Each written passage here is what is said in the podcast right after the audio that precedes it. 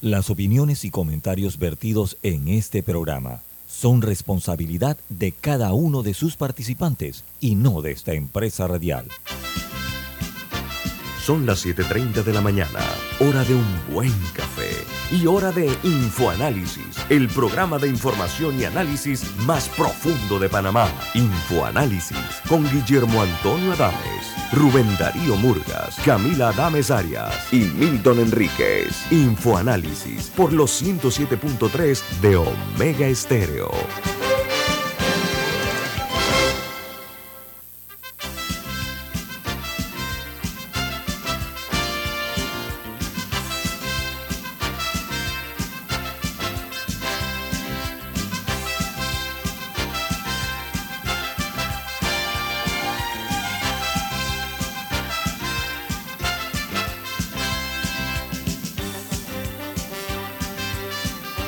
Buen día, bienvenidos. Esto es Info Análisis, un programa para la gente inteligente. Hoy es lunes 17 de octubre del año 2022, otra semana más de labores, al igual que nosotros, miles de panameños y panameñas hoy se disponen, si es que ya no comenzaron, a producir para el país.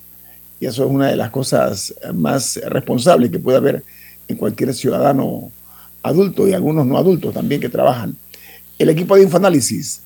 Camila Dames. Alexandra Siniglio. Y Guillermo Antonio Dames, les saludamos desde la capital de la República de Panamá. Y este programa lo patrocina y lo presenta. Café Lavazza, un café italiano espectacular que puedes pedir en restaurantes, cafeterías, sitios de deporte o de entretenimiento, te da la bienvenida a Infoanálisis. Pide tu Lavazza ahora también con variedades orgánicas.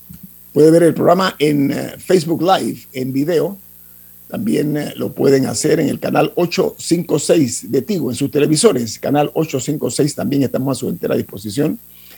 En la app de Omega Stereo, en otra app que es gratuita también, se llama Tuning Radio, Tuning Radio. En, eh, el programa queda colgado en YouTube para su acceso.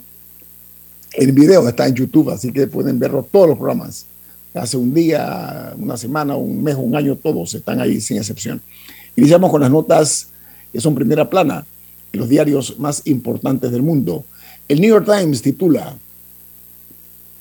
con un reclutamiento caótico, Rusia envía a hombres apenas entrenados para la guerra y estos son los nuevos reclutas que ya estarán en el frente en Ucrania, según informes oficiales. Dice que están luchando y muriendo después de solo unos días de entrenamiento.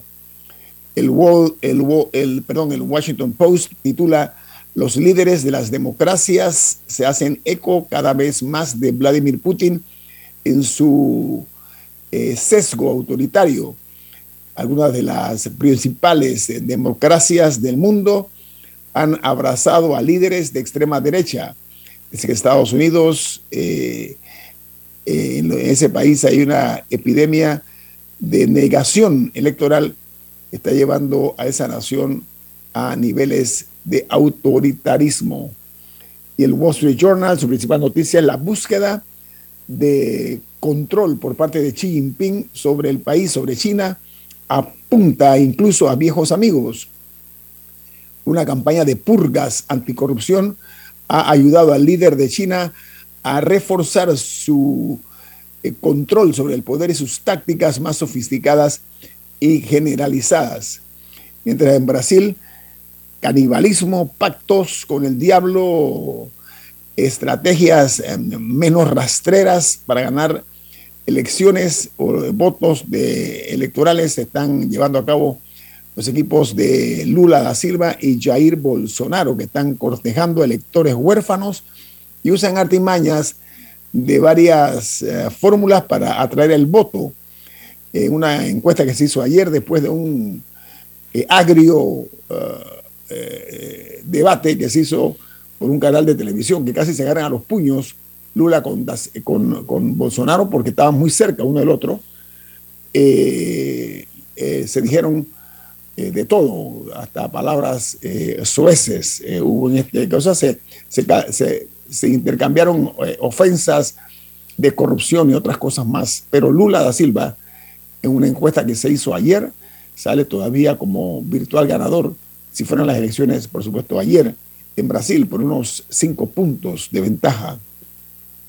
Mientras en México, la Fiscalía General de la República informa que existen dos carpetas de investigación relacionadas con el sistema Pegasus. Recuerda el sistema Pegasus, aquí en Panamá también se aplicó en el gobierno de Ricardo Martinelli nunca ha aparecido y las autoridades no les ha interesado saber dónde está. Bueno, en México, en la Fiscalía General, que es como la Procuraduría General de la República, dice que estos, eh, estas investigaciones aparecen en las dos carpetas, están relacionadas con un sistema de Pegasus eh, que está señalado por el delito de inteligencia ilegal de periodistas y eh, que fueron principalmente el objetivo de algunos opositores al gobierno de Enrique Peña Nieto. Y hay otra más, otra más que se compró en México por parte del gobierno, que lo hizo la Procuraduría General, Procuraduría General de la República de México en el gobierno de Enrique Peña Nieto. O sea, Peña Nieto tenía dos Pegasus, ese nos ganó a nosotros y tenemos uno solo. Vamos entonces a Francia Dice que decenas de miles de personas marcharon en París para protestar por el aumento del costo de la vida después de una serie de huelgas que se han dado en las refinerías de petróleo, lo que se sumó a una atmósfera eh, política muy tensa. Mientras en Argentina, en actos por eh, la celebración del 17 de octubre, los K, o sea, los kirchneristas, desafían a el gobierno en las calles, mientras el presidente Alberto Fernández se recluye en un anuncio de la construcción de una obra. Una conspiración en marcha contra Fernández por parte de los K, muy intensa. Mientras en Perú buscan prohibir que las personas condenadas por corrupción, colusión o peculado se puedan postular a las elecciones municipales. Han propuesto una ley para promover la idoneidad de los aspirantes a cargos públicos. Me parece muy interesante que Panamá podríamos vernos en ese espejo, ¿no? Para llevar realmente a cargos públicos a personas que tengan eh, la capacidad para atender este tipo de responsabilidades. Mientras en Rusia están agarrando hombres de las calles para pelear en Ucrania. Dice la nota que dado que necesitan refuerzos, están sacando eh, están eh, eh, secuestrando a hombres en edad de luchar en cafés. Permiso. Bueno, también en Ucrania, eh, en la madrugada de hoy, hora de Panamá, también se recibieron varios ataques por parte de Rusia. Lo particular es que se utilizaron unos drones kamikaze, así como los denomina la BBC, y parece que son de origen iraní, o al menos eso es lo que, lo que se reporta. Murieron al menos siete personas, según los reportes hasta el momento, varias de ellas en, en Kiev, que es la capital, pero también en otros, en otros pueblos, y hay personas que han quedado sin electricidad y, se eh, y varias infraestructuras importantes han recibido daños.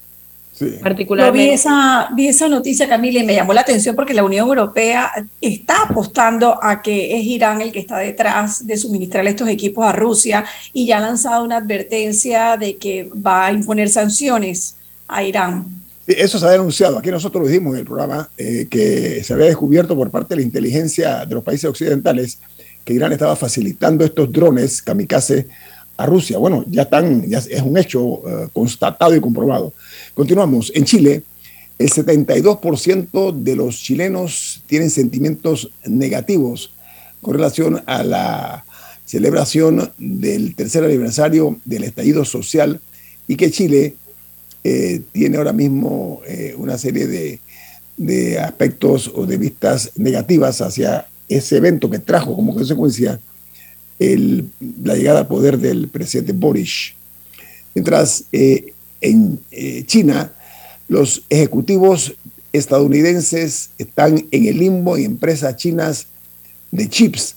Dice que al menos 43 altos ejecutivos que trabajan en 16 eh, empresas chinas de semiconductores que cotizan en la bolsa en los Estados Unidos podrían estar sujetos a normas de control de exportación que prohíben a ciudadanos estadounidenses apoyar el desarrollo de chips avanzados en China. Por su parte, en Nicaragua, un avión se sale de la pista de aterrizaje en el aeropuerto César Augusto Sandino en la capital nicaragüense. Se trata de una aeronave de República Dominicana. La aerolínea se llama Air Century. Mientras en Bahamas, la Guardia Costera de los Estados Unidos les entregó ayer eh, un total de 96 haitianos, haitianos interceptados frente al área de Boca Ratón, eso es unos 70 kilómetros de Miami. Se los devolvieron a Bahamas, estos haitianos. Y en Salvador, una ex procuradora sancionada por nepotismo por parte del Tribunal de Ética volverá a estar al frente de los derechos humanos. Está respaldada por el oficialismo y sus partidos aliados. En Colombia, el Ministerio de Educación anuncia el aumento de las tarifas las matrículas de los colegios y escuelas privadas para el año 2023 en un 10.84% eh, con corte al mes de agosto del año 2022. Por su parte, en Costa Rica, el gobierno busca un paso rápido para los venezolanos que cruzan el país rumbo a los Estados Unidos están implementando mayores operativos de seguridad para evitar, eh, en este caso, que los menores se queden en Costa Rica y se dediquen a mendigar en las calles de la capital Tica. Hay un número importante de, jóvenes de origen venezolano que se ve así como en Panamá pidiendo uh, uh, limosna. Bueno, en, en, San José, en la capital Tica, hay ese tipo de espectáculo también por parte de estos. la cosa es que me llama la atención que se hable de un paso expedito para que puedan llegar más rápido a Estados Unidos cuando, se, sabe ya, cuando se sabe ya que serán devueltos a México. Pero bueno, son las decisiones que se toman en cada país, ¿no? Soberanas. Mientras en Uruguay, los clientes del Banco de la República Oriental de Uruguay, el Banco eh, Central de ese país, denuncian robos en sus cuentas. Sostienen los afectados que se está dando este tipo de, irregularidad de estos robos en sus cuentas, pero el banco sostiene que ellos están cayendo en trampas de hackers que utilizan una serie de, virus eh, que ellos eh, denominan troyanos. Bueno, entonces el banco le corresponde tomar las medidas, me imagino yo, correspondientes para evitar ese tipo de, de ataques cibernéticos. Aquí termino con las notas internacionales. En breve regresamos aquí en Infoanálisis. No sé si Camila tiene alguna nota o, Alessandra. Eh, ya que brevemente mencionamos eh, la situación con los venezolanos, eh, datos de, la ONU señalan que al menos 7 millones de venezolanos han salido de Venezuela desde 2015. O sea, esa data muy preocupante y hay que ver con los más recientes picos que se han dado cuál va a ser el destino de estas de estas personas, pero sí me gustaría poner una cifra al drama humano que se vive en, en Venezuela. Y esta mañana escuchaba unas declaraciones de la directora de, de, migración aquí en Panamá hablando de que el mundo ponga sus ojos en Panamá por lo que está pasando en Darién. Yo creo que el mundo tiene que poner sus ojos en Venezuela porque lo que estamos viviendo, esta crisis humanitaria, es el desespero de la gente saliendo de Venezuela, que aunque a veces se quiera hacer ver que la cosa ya está mejor y que la gente está regresando, no, lo que se vive en Venezuela es terrible, sigue siendo terrible. y esa es. la causa de lo que estamos viviendo. Sí, eh, lamentablemente ese hermano país no se le ve futuro ah, inmediato, con muchas eh, condiciones precarias en que se encuentran los ciudadanos. Vamos al corte comercial. Esto es Infoanálisis, un programa para la gente inteligente.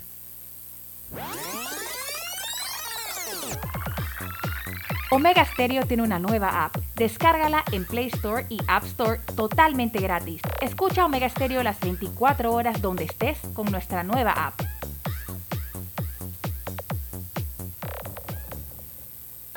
Hay quienes se levantan antes que el gallo cante quienes desde la oscuridad encuentran una luz de esperanza. quienes ven la oportunidad de crecer uniendo pueblos y son los mismos quienes ven progreso en el cambio. A nuestros clientes por inspirarnos a avanzar, a progresar por casi 100 años. Les damos gracias visionarios y ASA.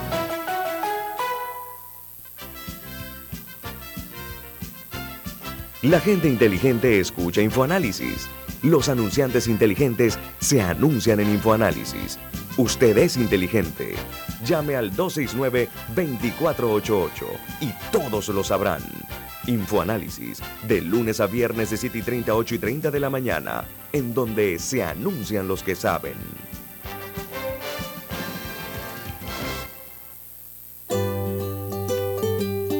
En la vida hay momentos en que todos vamos a necesitar de un apoyo adicional. Para cualquier situación, hay formas de hacer más cómodo y placentero nuestro diario vivir. Sea cual sea su necesidad, en Hogar y Salud los apoyamos haciéndole la vida más fácil, porque contamos con la experiencia necesaria para recomendarle lo que usted necesite. Recuerde, Hogar y Salud les hace la vida más fácil. Atención, amigos de Veraguas, ya abrimos nuestra nueva sucursal en Boulevard Santiago. Estamos abiertos en todas nuestras sucursales del país y le hacemos su entrega de forma gratuita en Panamá Centro. Para mayor información, puede consultar en Instagram y Facebook. Ya viene InfoAnálisis, el programa para gente inteligente como usted.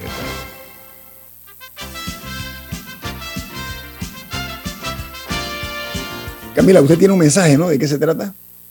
En Banco Aliado te acompañan en tu crecimiento financiero. Ahorra con tu cuenta Más Plus, mejorando el rendimiento de tus depósitos. Banco Aliado, tu aliado en todo momento. Puedes visitarlos en su página web bancoaliado.com o seguirlos en sus redes sociales como arroba Banco Aliado. Banco Aliado, tu aliado en todo momento. Bueno, amigos oyentes, eh, vamos a hablar esta mañana. Hay una situación trágica, por decirlo menos, y se ha llegado a un récord en cuanto a la cantidad de migrantes. Por ejemplo, eh, se informa que en mediodía, mediodía, llegaron a nuestro país 1.500 personas, un albergue que está ubicado en Las Lajas, en eh, Darién, en su mayoría son venezolanos, muchos de ellos vienen con niños, algunos con niños en brazos una verdadera tragedia humana lo que estamos viviendo con, los hermanos venezolanos. Y Panamá es eh, el epicentro de la noticia porque somos el paso eh, por una celda, una selva, perdonen, eh, inexpugnable, donde se ha abierto una trocha que antes era más delgada, hoy día es mucho más ancha, en fin. Hay una crisis allí y para analizar esta situación que es de carácter humano o humanitario, Hemos invitado a un exministro de Seguridad de este país, el, más reciente, estamos hablando del abogado José Raúl Mulino. Buen día, ¿cómo está, don José Raúl? Gracias, muy buenos días a la mesa y a los oyentes. Y un placer estar con ustedes como siempre. Oiga, eh, para nosotros es una, una situación que tenemos que analizarla muy seriamente porque se habla de 183 mil migrantes que han cruzado lo que se llama la trocha del Darién, 187 mil, de los cuales eh, eh, este año, pues la mayoría, como se sabe, son venezolanos. Eh, y lo que dije hace un instante de que hay más de 8 mil migrantes en este momento en la frontera, están varados, que han pasado de la frontera de Panamá, por no hablar de los que están en, fila también en el lado colombiano. Cuando usted fue ministro de Seguridad, ¿cuál era la situación, abogado Molino? Ni parecida, muy, muy, muy reducida en número, en frecuencia de, tránsito. Se manejaban decenas, decenas, ni siquiera muchas veces, ni siquiera llegaban a 100 en, el, en lo que era entonces un albergue. Es más, muchas veces se podían trasladar al, al albergue de migración aquí en Panamá, que una vez hasta lo quemaron. Y en aquel momento no había la crisis de Venezuela que hay hoy, y era una migración más de africanos, haitianos, que de venezolanos o de otras nacionalidades. Había gente de, allá de África, de países recónditos que llegaban hasta Panamá a través del Brasil. O sea, el Brasil tenía un vuelo directo de South African Airways a Sao Paulo, creo, y de ahí arrancaban por las distintas veredas de, de Brasil a Ecuador, a Colombia y a Panamá. Pero nunca, nunca, nunca se dio una magnitud de, esta, de esta naturaleza en la crisis. Después empezaron los cubanos, que, en números de 5 a 10 por grupo me tocó encontrar en Jaque, en Darien y en otros lugares que yo visitaba bastante todos los meses, eh, grupos de cubanos que no venían hacia Panamá, ellos iban con todos sus documentos, con todos sus títulos universitarios, con todas sus credenciales para poder optar, si llegaban a Estados Unidos, con una visa de trabajo y reconciliarse con su familia. Muchos, muchísimos de ellos tenían familia en Miami. Por otro lado, por otro lado, es un aspecto importante, la mafia que se generaba en ese tiempo era una mafia organizada. Posteriormente comenzó la guerrilla, el narcotráfico a cobrar un peaje de 12 kilos por mochila a cada uno de los, de los, de los, transitantes por ahí por la, por la selva, que generaba pues un, negocio de microtráfico hacia Panamá, porque se metían no por mar, sino por, por allá por la cordillera, entraban por Colón y, eran las, pequeñas dosis de droga que se vendían al menudeo. Pero yo creo que esta situación, así como es de crítica, le plantea a Panamá una oportunidad eh, importante en su política exterior y de seguridad. Yo escuché al director de Senafrón, creo que fue ayer o leí en alguna parte, que ellos esperan de aquí a diciembre que la suma, la cifra sube, suba a 200 mil. Eso es inmanejable. Están en 187. Están en 187. exacto. Él calcula que a diciembre van a llegar a 200 o van a sobrepasar un poco más. Eso es alarmante desde todo punto de vista, no solo por la crisis humanitaria, por la crisis de salud pública que puede haber ahí, porque ellos no viven en áreas separadas. Eso es casi un confinamiento. Eso es pareciera un campo de concentración por las imágenes que pudimos ver todos por, redes sociales en estos días. Pero digo esto porque plantea una, una situación de oportunidad para ponernos pantalones largos y exigir como país afectadísimo de esta situación un plan regional. Y además creo que fue en un momento bastante infortunado que haya sucedido lo de la canciller, porque a ella yo le escuché ciertos planes muy coherentes en, en, relación a la convocatoria de los países que somos parte del problema, Brasil, Ecuador, Colombia y Panamá, que somos los de este lado, independientemente lo que pueda haber hacia Centroamérica, el Triángulo Norte, etcétera. Pero aquí en nuestra región, Panamá tiene que ejercer ya, ya un liderazgo de alerta roja. Nosotros no podemos seguir cooperando en unas cosas y que nos dejen solo con esta crisis aquí en Panamá. Señor, usted quiere cooperación en narcotráfico, quiere cooperación en esto, en lo otro. Aquí hay un problema que nosotros, Panamá, está exigiendo cooperación internacional para manejar una crisis que se sale de todo parámetro. O sea, que esto, no pueden decirnos que es una cuestión eh, circunstancial. Ayer escuché también que muchos de esas personas que son venezolanos van de regreso para Venezuela o para Colombia, que es el primer país de entrada. O sea, que imagínate las peripecias que ya pasaron al llegar, las que pueden pasar regresando por esos 15, 20 días de tránsito en esa selva. Yo conozco esa selva y, una cosa es decirlo, otra cosa es caminar por esas trochas. Eso verdaderamente es el infierno en la tierra y creo que es una oportunidad muy importante para Panamá y nuestros amigos de los Estados Unidos, si van a cooperar, este es el momento de cooperar y que se den tanta leguleyada y tanta exquisiteces, ¿no? Yo planteé hace unos días que si es verdad que ellos van a, tener eh, algún, algún rol importante en esto de repatriación.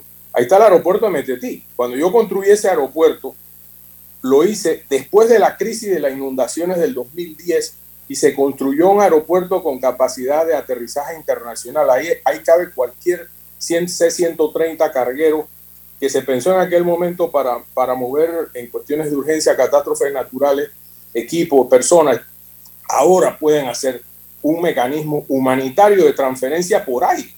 No pueden dejarnos a nosotros con esa carga, ni mucho menos decirnos construyan más albergues. A mí me gustaría saber cuántos millones de nuestro presupuesto cuesta por mes darle atención médica y comida mínima. Bueno, la, la directora de migración habló de 50 millones de dólares, que eso es lo que nos ha costado a nosotros eh, la atención a, a Es un hueco muy grande, un hueco muy grande para... Eso, eso, es el subsidio de la gasolina. Más o, menos. o sea, no al mes, no, no, al mes, sino que eso es lo que nos ha costado, me, imagino que ah, se refería a este año. Parece ah. poco para lo que para, para las cifras que están manejando, pareciera poco eh, en lo que va del año. Pero bueno, yo, yo me someto, yo no manejo cifras, yo, yo no tengo esa información de primera mano como tiene la señora Gozaine, que creo que está haciendo un buen trabajo en esta materia y se conoce que domina el tema, me parece a mí.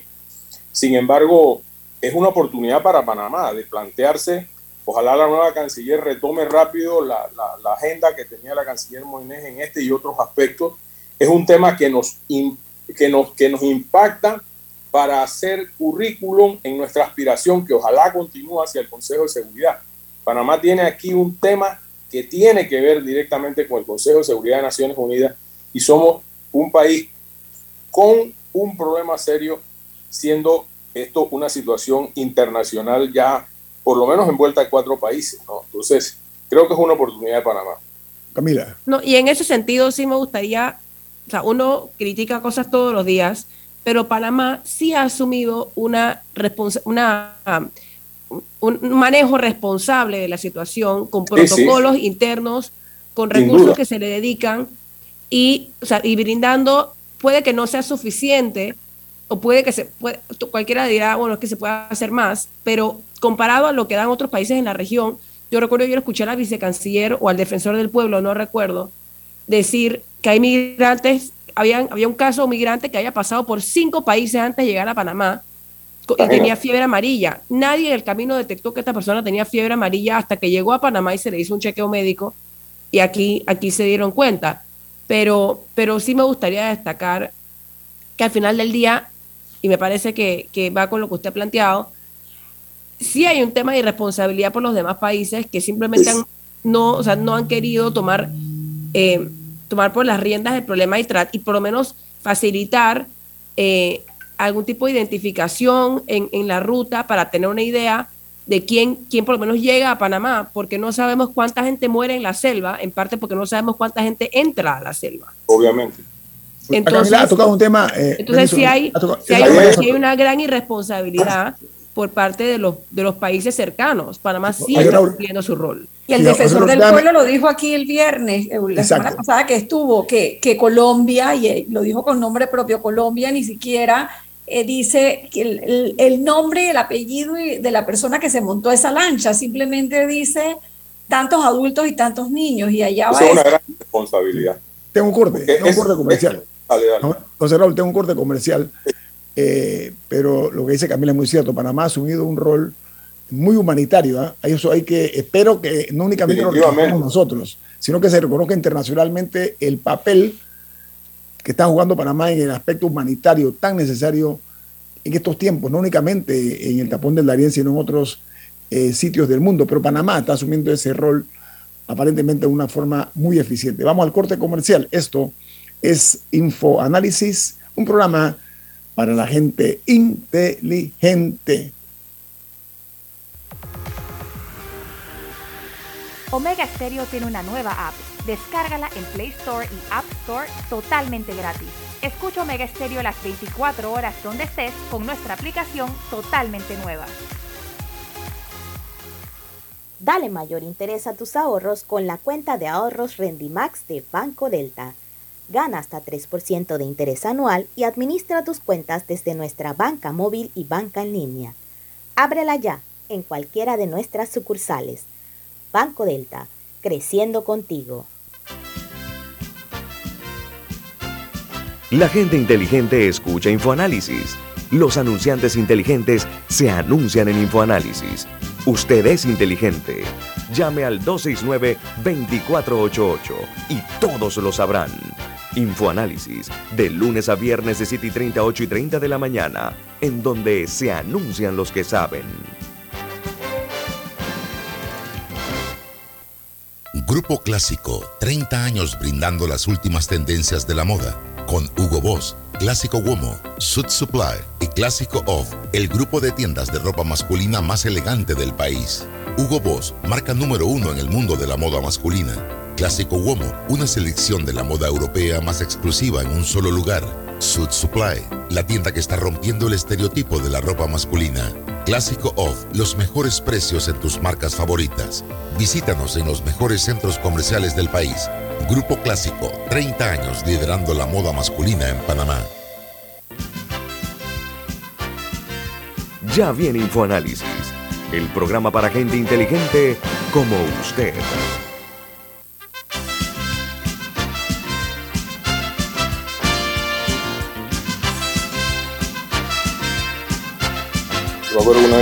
Nuestro invitado esta mañana es el exministro de Seguridad, José Raúl Mulino, haciendo el análisis comparativo del momento en que él ocupó el cargo de ministro de Seguridad con la actualidad escandalosa que estamos viendo, pero sobre todo preocupante en humana como se está observando el tema del paso este, del, del, cruce por el infierno, que es el tapón del Darién, eh, Alessandra. No, lo que comentábamos en el cambio, que, que, todos hablamos de los derechos de los migrantes y evidentemente están huyendo de una crisis humanitaria que hay en sus países y se habla de los derechos humanos y todo lo demás, pero pero ¿cuál es el balance? Porque lo que esa gente tiene que vivir atravesando la selva del Darién no es humano tampoco, son víctimas de violadores, son víctimas de asaltantes, son víctimas del narcotráfico y del propio negociado, porque les cobran 200 dólares por montarse a la lancha, después 50 dólares en cada, en cada pueblito en el que duermen. Entonces, ¿eso qué es? Lo que pasa es que hay un negocio alrededor de esta tragedia humana que, que nadie, nadie estamos volteando a ver. Tú, has mencionado un tema que, que, yo intuyo que es así, el coyoterismo, para llamarlo de alguna manera, que hay en, en, puertos de salida como Colombia, en ese lugar que tiene un nombre algo así como Necopolí, un, un nombre parecido, que hay, es como un centro de, de, reunión de los que van a entrar al tránsito. Yo te aseguro que allí o cerca de allí o conectado con allí tiene que existir un mecanismo de pago de peaje de alguienes que son los que usufructan el beneficio económico de esta desgracia humana, eso sin duda alguna. Pero creo también eh, importante que en ese puerto de salida de Colombia, o en el que sea, ¿no? Que, que, se reúnan estos migrantes, tiene que haber un levantamiento de datos. Si no hay papeles, tienen que haber huellas digitales. Porque nosotros no sabemos quién viene por ahí.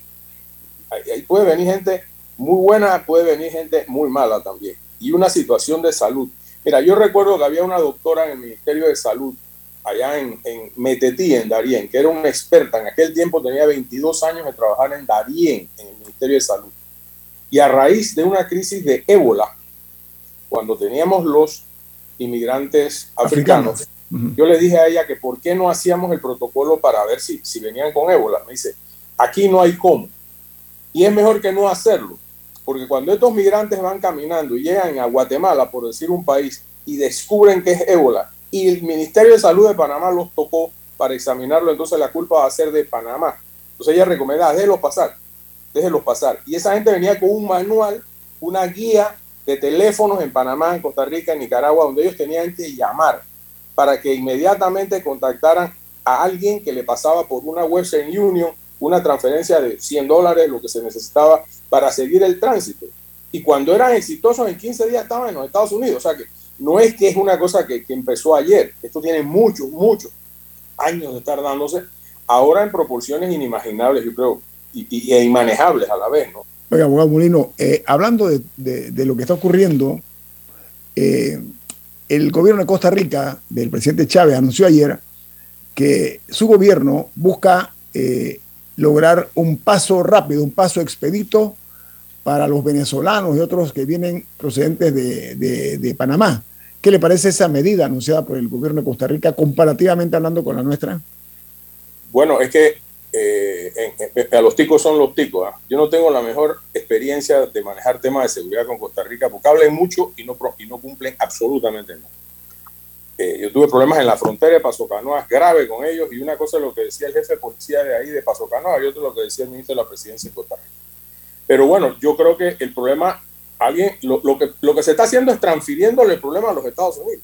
Sí, pasándolo. Esa es una decisión, esa es una decisión. Ahora bien, manejemos, 200, manejemos, ponte tú, que sean 20 mil por mes. Transita esos 20 mil personas hasta Paso Canoas y yo te aseguro a ti que Costa Rica te los va a bloquear en Paso Canoa. Entonces vamos a tener otra crisis gigantesca en la frontera tico-panameña que no se va a poder manejar porque ahí no hay ni a dónde tener esas cantidades de gente. Ya ha pasado con los camioneros, ya ha pasado la vez pasada con, con, creo que fueron estos mismos eh, inmigrantes que se, que se estacionaron ahí porque Costa Rica no le daba el paso. Entonces, ojo con Costa Rica que habla mucho y cumple poco. Mi, mi experiencia con ellos en materia de seguridad fue nula, no sirven. Disculpen, pero yo no tengo por qué hablar con, cortesía diplomática de ningún tipo en este momento. Así que yo sí creo que es importante, pero no le vamos a poder. O sea, Estados Unidos tiene que comprender que en esto son socios nuestros, porque ese es el destino de toda esta cantidad de gente. Entonces tienen que mojarse aquí. si usted fuera ministro, si usted fuera ministro, permiso, eh, si volviera a ser ministro o si hubiera sido en tu época, ¿qué hubieras hecho, José Romulino, al respecto? Por aquí no transita nadie. Los que se quedan ahí y vamos a forzar una situación internacional. Yo lo haría. Yo lo haría. Confronto a Estados Unidos, los obligo a dar una respuesta de apoyo junto con los países como Colombia, que son en gran medida la, fuente de origen de todos nuestros males aquí. Entonces, yo creo que es una situación de confrontación diplomática. Señores, esto no puede pasar. E invoco a Naciones Unidas, invoco al Consejo de Seguridad. Si Panamá tiene recursos en la esfera internacional para poder actuar y para poder llamar a la conciencia internacional de un problema que estamos sufriendo nosotros. Nosotros en esto no podemos ser promundo y beneficio. Eso es un absurdo desde todo punto de vista. Y creo, y creo que es una oportunidad de oro para lucirse dentro de lo feo que es la situación, para lucirse en un rol internacional protagónico y convocando a quienes tenemos que convocar. Que ya Estados Unidos está haciendo visitas y está haciendo eh, malabares por aquí Ahí van a transportarlos para Venezuela, pongan los aviones C-130 para llevarlos para Venezuela. Van a llevarlos para Colombia, llévenlos para Colombia. Van a llevarlos para Estados Unidos, llévenlos para Estados Unidos. Pero no nos dejen esa carga aquí, que eso es pesada y, e inmanejable. Y en cualquier momento va a pasar una desgracia mucho mayor. Ahora, eh, mencionaste el hecho real de que está, ¿cómo se dice?, increciendo, ¿no? Que se está aumentando este, este, pero mira que quiero recalcarlo. Hay un informe oficial que dice que en un solo día llegaron 1.500 personas a un albergue que se llama Las Lajas. 1.500 en un día. Peñas, Blanca, creo que es. Sí, pero ¿qué te parece eso? 1.500 un día, exministro. Eso yo no lo manejé ni en un mes. Ni en un mes se manejaban esas cantidades. O sea, eso era, eso era, eso era impensable que íbamos a llegar a donde estamos. Con Venezuela, yo no sé si con Venezuela hay algún canal de comunicación oficial y tampoco creo que Venezuela va a hacer mucho porque en alguna medida esto formará parte de su estrategia para fregar a los Estados Unidos. Yo, no creo que con Venezuela haya mucha oportunidad, pero sí tenemos con Ecuador, Colombia, mucho que hablar con el canciller, el canciller, el nuevo canciller de Colombia, que es un hombre Leiva, el canciller Leiva, que es un hombre que conoce esto, porque ha estado negociando muchas cosas en Colombia de la guerrilla, la paz, etcétera, conoce el efecto que esto puede tener, plantear esto en un plano de la relación bilateral con Colombia. Oiga, amigo, Aquí tenemos una situación mutua. Ustedes que exportan y nosotros que recibimos. Entonces esto hay que arreglarlo entre los dos, por lo menos de alguna manera sensata, con el apoyo del tercer socio en el, en, el conflicto, que es Estados Unidos, que no puede seguir tirando ese tipo de políticas migratorias que nos afectan. O sea, el, hecho de que ahora digan no entra ningún venezolano nos va a poner es una, una, una, una cortina de hierro aquí en, en, en Colombia, en, en Darién, que se nos va a sobrepasar en gente y vendrán los problemas entonces y las reprimendas por los derechos humanos y todo lo que ustedes saben de la nueva eh, eh, eh, ideología humanitaria que maneja el mundo. Entonces, yo creo que es una oportunidad que tiene Panamá para verdaderamente ponerse pantalones largos y plantear lo que tiene que plantear. No, pero ante todo me parece importante ahora también que mencionamos la nueva política, o sea, sí lo que le cuesta a Panamá, sí los países que no cooperan, pero pensando en los mismos venezolanos en sí estas personas que han hecho todo este trayecto de semanas, que han perdido probablemente sus enseres, eh, algunos habrán perdido familiares o personas en el camino, o todas las dificultades que pasan. Y al final del día se enteran de que fue inútil, pues, porque no van a poder llegar. A mí sí me parece importante conocer cuál va a ser la, la avenida para esta persona. O sea, cuál va a ser, cuál, va a ser la ayuda que se les va a brindar si algún país en el camino va a decir, ok, nosotros aquí los ayudamos con la aplicación, no sé. O, o, no, sé no sé ni cuál es la respuesta. y un futuro incierto si esa gente llega a Venezuela, porque no van a ser tratados normalmente. Ajá, exacto. O sea, ¿qué como, Los cubanos, como los cubanos, como los cubanos, ¿no? Igual que los cubanos. O sea, aún, aún si la respuesta es que, bueno, no pueden aplicar desde el camino, así que vamos a montarlos a todos en aviones. ¿Qué pasa con estas personas? O sea, yo, a mí verdaderamente me preocupa el destino de estas miles de personas que han quedado en este limbo. Eh, y bueno, ya hay que ver qué están pensando, el que ya se está preparando para salir de Venezuela, que si decide jugársela o, o si decide ir por la vía, por la nueva vía que se ha abierto del, de las aplicaciones con patrocinador, etcétera, pero sí me parece que la prioridad más, más que lo que le cuesta al país en el camino, lo demás es qué va a pasar con estas personas. Y siento que es algo que se pierde un poco en el discurso. Sin duda alguna, sin duda alguna. a ver, eh, Europa, Europa, Europa que tiene una crisis y la está viviendo todavía, muy severa ahora con Ucrania, la situación que hay con los ucranianos, ellos decidieron en este caso eh, las cargas repartirlas entre los, países de la Unión Europea. ¿Se puede hacer lo mismo aquí en, en América, en tu opinión? Bueno, depende de qué llames carga y cuánto cuestan las cargas repartidas, ¿no? No estoy hablando de, ¿Qué te refieres? ¿Como un sistema de cuotas? Sí, o sea, cada, los países de la Unión dijeron que yo voy a recibir tantos ucranianos, tanto, tanto, tanto, del total de lo que salen de Ucrania huyendo de la guerra. Y allá también es la polémica, no es tan fácil así. Esto no es tan fácil, pero Europa sí tiene una experiencia que manejan con la OTAN en el estrecho. O sea, ellos están acostumbrados a maniobrar con toda la crisis africana no es nuevo para Europa tenerlo. Te va a París, eso está lleno de africanos, y va a Madrid y, está lleno de africanos. Italia ni se diga que está enfrente, frente y cerca de la, del borde de, África del Norte. Sin embargo, nosotros no tenemos esa experiencia todavía y hay una situación de manejo. Nosotros, América Latina, América Latina o nosotros, Panamá. Panamá, Panamá. Colombia es un país N veces más grande en recursos y en capacidades logísticas que Panamá. Yo digo nosotros, Ecuador está un poquito más lejos, pero, pero es más de tránsito que lo que somos nosotros, que somos países receptores de, este, de esta crisis. Entonces, yo no sé si a nosotros nos van a decir, bueno, tienen, por decirte un ejemplo, en gracia de discusión, Panamá va a manejar 15 mil por mes. Y si la cifra es mucho más que esa, ¿qué hacemos? Sea, hay otra verdad. Nosotros no podemos agarrar y fletar aviones, aviones privados y mandarlos para ningún lado porque no nos los alquilan. Ya yo viví eso. Una vez montamos 16 colombianos en un vuelo de Avianca para atrás y le metieron una multa de 15 mil dólares a Bianca cuando llegó a Colombia. Tampoco que son los grandes cooperadores del mundo. Entonces, ¿hay una oportunidad con Colombia en este momento? Yo sí creo. Yo he escuchado cierto planteamiento del presidente Petro, muy poco del canciller Leiva, pero del, presidente Petro, que conoce el intríngulis de, esta, de, esta, de este problema desde la, desde la montaña, ¿no? Hablar en términos de que le preocupa. Bueno, si le preocupa, pongamos, pues pongamos, pongamos la, la eh, ¿cómo se llama? Eh, los gringos tienen, eh, ¿cómo se llama? Pues pongamos la, la, realidad y los hechos en una sola, en una sola bandeja y que actuemos en concordancia. Sí creo que Panamá, vuelvo y reitero, tiene una gran ocasión, tiene una gran ocasión de, de, explotar esto en beneficio de la crisis y en beneficio de nuestra política exterior, que, que, en este momento está en una transición vital. vital. oiga, yo tengo un corte comercial, pero quisiera pedirle, si a bien tiene, que nos dé unos tres minutos más. ¿Sabe por qué? Porque ya que estamos en esa área, hay una situación de una violación sexual a una menor de edad, a un adolescente. Y el argumento es que no hay personero para resolver esto. Así que le invito para que usted nos dé su opinión eh, al respecto, ¿le parece? Sí, cómo Sí, viene, viene más aquí en Info Análisis. Este es un programa para la gente inteligente.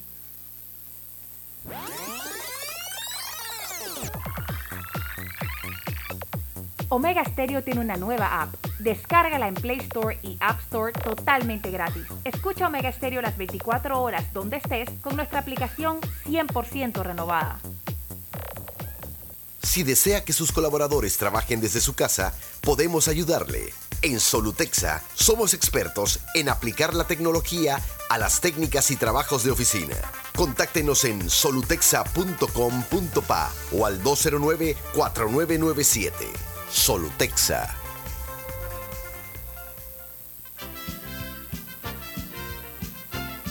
La gente inteligente escucha InfoAnálisis. Los anunciantes inteligentes se anuncian en InfoAnálisis. Usted es inteligente. Llame al 269-2488 y todos lo sabrán. Infoanálisis, de lunes a viernes de 7 y 30, 8 y 30 de la mañana, en donde se anuncian los que saben.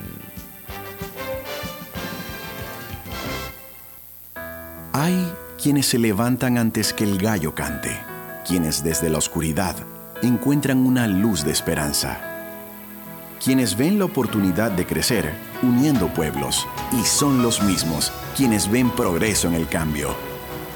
A nuestros clientes por inspirarnos a avanzar, a progresar por casi 100 años, les damos gracias visionarios y ASA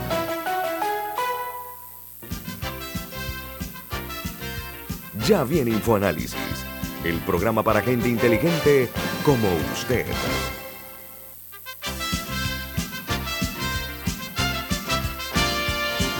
El exministro de Seguridad, ex canciller también, eh, José Romulino, está con nosotros esta mañana aquí en Infoanálisis. Vamos a cambiarle el, aspecto geográfico un poquito. Vámonos hacia eh, la comarca. ¿Sabe por qué, eh, exministro Molino? Porque los familiares de un adolescente de 14 años fue, anuncian que fue presuntamente agredida sexualmente, pero cuando llegaron a poner la denuncia, le dijeron que no podían porque no había personero en el área esa, eso fue en Ustupu, en, en Gunayala. ¿Qué le parece eso, exministro? No sé el Ministerio Público qué pueda decir al respecto, pero siempre hay autoridades alternas. Yo creo que, que, esa no es razón para que no se atienda un caso de, de, semejante eh, eh, envergadura, ¿no? Eh, puede que circunstancialmente no haya personero porque esté de vacaciones, porque haya estado enfermo, pero digo, debiera haber. Sin embargo, bueno, si no hay personero, va a ir fiscal. Tiene que ir donde un fiscal que, que, atiende el caso, aunque esté parcialmente fuera de su competencia, bueno, que reciba la denuncia. No pueden cerrarle la puerta a una víctima de semejante delito, ¿no? Para nada, pienso yo. Lo que pasa es que eh, eh, se informa que las autoridades de educación y de salud, o sea, del, del Meduca y del MINSA, estaban informadas, pero aparentemente no han hecho nada al respecto para eh, porque ahí se dan muchos casos de violación en estas áreas, eh, exministro Mulino. Esa es un área difícil, definitivamente, y, la población no ayuda. O sea, eh, Cunayala, yo tuve muchos problemas con esos ágilas, porque ellos creen que son dueños de, esa, de, esa, de, esa, de ese pedazo de tierra panameña y ellos no le hacen caso a nadie allí. Y a veces hay que actuar por la fuerza, sinceramente, porque son grandes colaboradores en el narcotráfico y, y no responden, no responden. Yo, yo recuerdo una vez que se agarró una lancha con 300 kilos de droga y 10 cajas de whisky y, y el Ságila decía que esa droga era de él y el whisky también. Y le bueno, le dije al jefe, tráete al Ságila, a la lancha y al whisky, para que entienda que aquí hay un país que manda. Entonces transamos porque se quedaran con el whisky y devolvieran la droga. O sea, e, eso es para que tú veas lo que ahí sucede. Son gente muy, muy, muy difícil de, de son muy resbalosos esos, esos señores de Cunayala, muy resbalosos y, y, difícil de manejar, porque también implantar ahí a, a, la brava la ley panameña también va a crear un conflicto social ahí difícil de manejar y donde el Estado, el gobierno va a tener todas las de perder. Es, complicadísimo manejar esas zonas indígenas, complicadísimo, todas, todas incluidas, no solamente Cunayala. Son puntos críticos en este país. Eh, que el acceso sobre todo es muy difícil. Oiga, cierro la, la, intervención suya, exministro Molino, eh, con una noticia que es interesante, y es que el Ministerio de Educación se está preparando para incluir el tema de la invasión de los Estados Unidos a Panamá, de la causa justa, recuerda usted, ¿no? Sí, claro. El 20 de diciembre de 1989, como eh, parte de la materia de historia en los grados séptimos, octavos y noveno. Esa es una asignatura pendiente que hay eh, y que se dé tanto en escuelas públicas como privadas en el área básica. ¿Usted qué opina de eso? Me parece muy bien siempre que la historia se cuente integralmente. Yo, yo, cuando estaba en el bachillerato, yo disfruté mucho la clase de, de, relaciones de Panamá con los Estados Unidos, que la di en quinto y en sexto año de bachillerato y la disfruté mucho y en alguna medida eso tuvo incidencia en lo que yo después fui en la vida. Pero la verdad es que ese es un hecho histórico trascendental, doloroso, que tiene que explicarse las causas y las consecuencias. No es que van a salir del, del, del, 20 de diciembre para acá. Hay toda una, una razón que hay que explicar y manejar de antes de esa, esa fecha eh, dolorosa y que hay que explicarle a los estudiantes. Nosotros no podemos seguir ignorando la histórica relación con los Estados Unidos. O sea, eso es como si una colonia británica se olvidara que perteneció a la corona inglesa. Nosotros no fuimos colonia, pero casi llegamos a ser y tuvimos toda una trayectoria de relaciones de amor y odio con los Estados Unidos, dependiendo del momento político en que se manejaron las mismas, eh, y que culminaron exitosamente con los tratados Torrijos-Carter en el aspecto canalero, pero justo 10 años antes de la transferencia del canal se da una invasión a Panamá con todo lo que eso significó. y yo lo viví desde una cancillería, o sea, no es fácil, no es fácil. Y, por eso digo, yo, apoyo que se dicte la clase, pero, pero, pero, pero los libros y todo tiene que haber un, un, prólogo de qué pasó antes del 20 de diciembre en la noche. Sí, y las consecuencias también, ¿no? Pero, pero, Hay un libro que recibí el viernes de unas memorias del general Noriega, te lo voy a mandar, porque lo recibí ah, por, por correo, en inglés y en español, que hace o, edita un yerno de él que se llama Jean Boucham Noriega. ah, dominicano, ¿no? El dominicano, entre otros, y se ve un libro, eh, lo que he podido pasar por arriba, pues tengo que sentarme a leerlo con calma bueno, esa es la historia del actor principal, ¿no? Son las memorias de él en función desde el día ese hasta lo que pasó el último momento en que salió de Panamá. Todas esas cosas hay que aglutinarlas en, una, un libro, en, una, en, un mecanismo de, explicarle a los pelados lo que, lo que sucedió y por qué sucedió en esa época, ¿no? Profesor, te paso un dato. Hay un libro que yo tengo que se llama Los Comandantes, del ah, periodista Bob Woodward. Lo recomiendo, lo recomiendo porque es la visión eh, no, él, la investigación que hizo Woodward, que es un ganador de Pulitzer, el hombre famoso por aquel, eh, el, el, que tumbó a Nixon. El presidente. Sí, eh, el hombre presidente. ese libro de Woodward cuenta la versión de los Estados Unidos de parte de, del vicepresidente para abajo, muy bueno, los comandantes. Pero para terminar, José Raúl Molino, Panamá le ha faltado memoria histórica en ese aspecto, ¿sí o no? En muchos aspectos es un país olvidadizo. Y decía un, un, querido y fallecido amigo, don Carlos Arozamian Arias, que si este país no fuera por la amnesia y el aire acondicionado, sería invivible. ¿no? y, define, y define bastante bien. ¿no?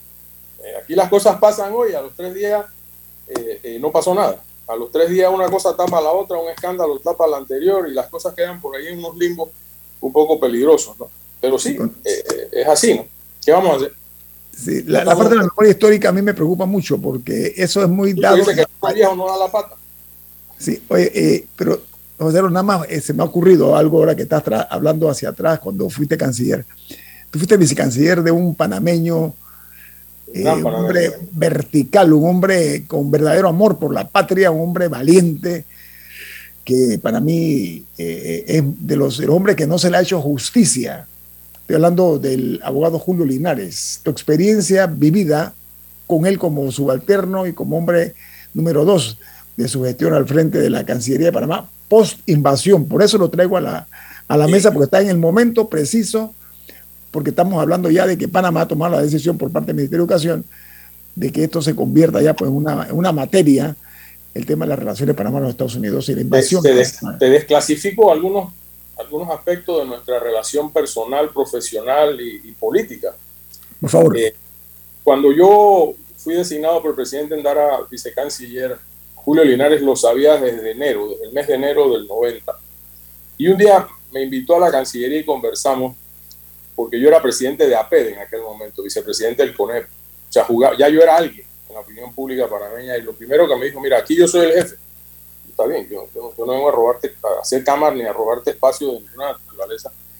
Y, yo entiendo perfectamente mi, función y las que tú me delegues las trataré de hacer eh, en santa y buena paz contigo. Esa fue una.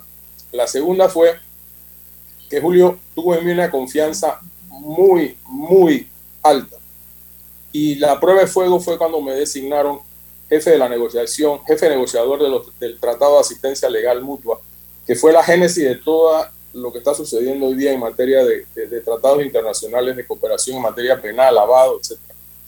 Con un equipo único. Tuvimos un equipo de relaciones, un consejo de relaciones exteriores que jamás ha existido en este país. Ahí estuvo Fernando Eleta Almarán, ahí estuvo eh, el, eh, Mike Moreno, estuvo eh, Guillermo Chapman, el señor Fernández, el socio de Guillermo, estuvo, estuvo, en fin, una playa de personas, don, Eloy Benedetti, que fue quien redactó la carta de ruptura siendo secretario de Asuntos Jurídicos de la Cancillería cuando el presidente Chiari. O sea, ese, ese Consejo de Relaciones... Mike Moreno, Moreno también jugó un rol, ¿no? Moreno. claro, En, los, acuerdos Moreno-Bunker, no, exacto. De, los ocho puntos que, que, fueron la génesis de la, de, la etapa eh, abrogacionista del Tratado de 1903. Sin embargo, es importante destacar que Julio y yo tuvimos una relación extraordinariamente buena. Cuando yo me separé de la Cancillería porque necesitaba irme a mi oficina de abogado, eh, lo acompañé en una, en una, en una, a una audiencia de la Comisión de Relaciones Exteriores de la Asamblea, en aquel momento en oposición.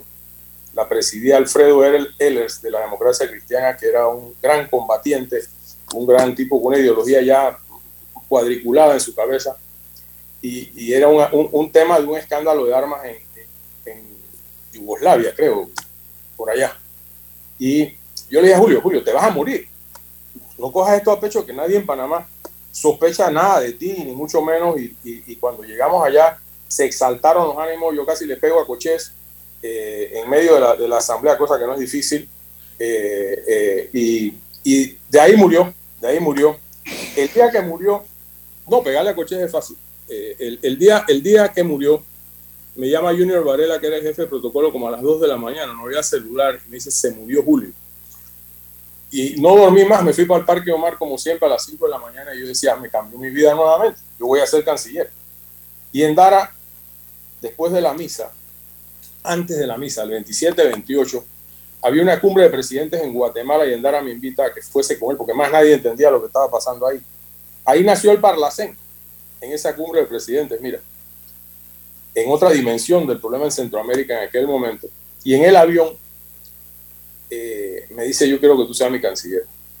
Yo, estaba pasando por un problema profesional delicado en, la antigua firma de abogados. Y bueno, fui su canciller hasta el final de su gobierno. Y me tocó, en honor a Julio Linares, hacer todas las gestiones y que fueron exitosas para reincorporar a Panamá al Grupo de Río, que fue una pelea importante en el tiempo, en la cumbre de presidentes que se dio en Bogotá, Colombia, el 6 de agosto del año 94, Panamá entró con el patrocinio de dos países que fueron nuestros más grandes oponentes, México y Perú, por la amistad que yo tuve con el canciller eh, Manuel Tello de México, que fue una relación personal muy buena, ya murió creo, y con el canciller eh, eh, de, de Perú, se me fue el nombre en este momento, pero era un ciudadano judío muy, muy importante, empresario, con el que trabajamos intensamente y se logró la reincorporación. Y yo dije, por ahí está citado en los periódicos, que esa, ese gesto yo lo hacía en homenaje a la memoria de que, que dejó lágrimas, sudor y sangre en esa lucha de Panamá bastante injusta, pero lograda en su momento. Así que con él fue mi gran dosis de nacionalismo, la, la aprendí de Julio. Es el hombre que hizo el mejor análisis del Tratado de Neutralidad. No ha habido quien reemplace ese libro que entiendo por Miguel Antonio Bernal que va a ser reeditado en los próximos meses y presentado nuevamente a la opinión pública. Es, es el libro quizás más enjundioso de lo que significa jurídicamente el, el, análisis del Tratado de Neutralidad del Canal, que es una materia pendiente que está ahí siempre, ¿no? Ese fue un tratado complicado, muy criticado en su momento, pero que ha estado allí manejándose con, con, con juicio desde todo punto de vista y, está ahí pendiente, ¿no? O sea, que, es nuestra, nuestro, nuestra espada de Damocles si, si, se, si, se, sale de carril nuevamente la cosa, ¿no? Oiga, exministro José Romulino, gracias por estar con nosotros esta mañana. Un placer. Siempre para Un nosotros. placer siempre. Gracias. Viene Álvaro Alvarado con su programa Sin Rodeos. Camila, ¿quién despide Infoanálisis? Café Lavazza, un café para gente inteligente y con buen gusto que puedes pedir en restaurantes, cafeterías, sitios de deporte o de entretenimiento. Despide Infoanálisis. Pide tu lavazza ahora también con variedades orgánicas. Ha finalizado el infoanálisis de hoy. Continúe con la mejor franja informativa matutina aquí en Omega Estéreo 107.3, Cadena Nacional.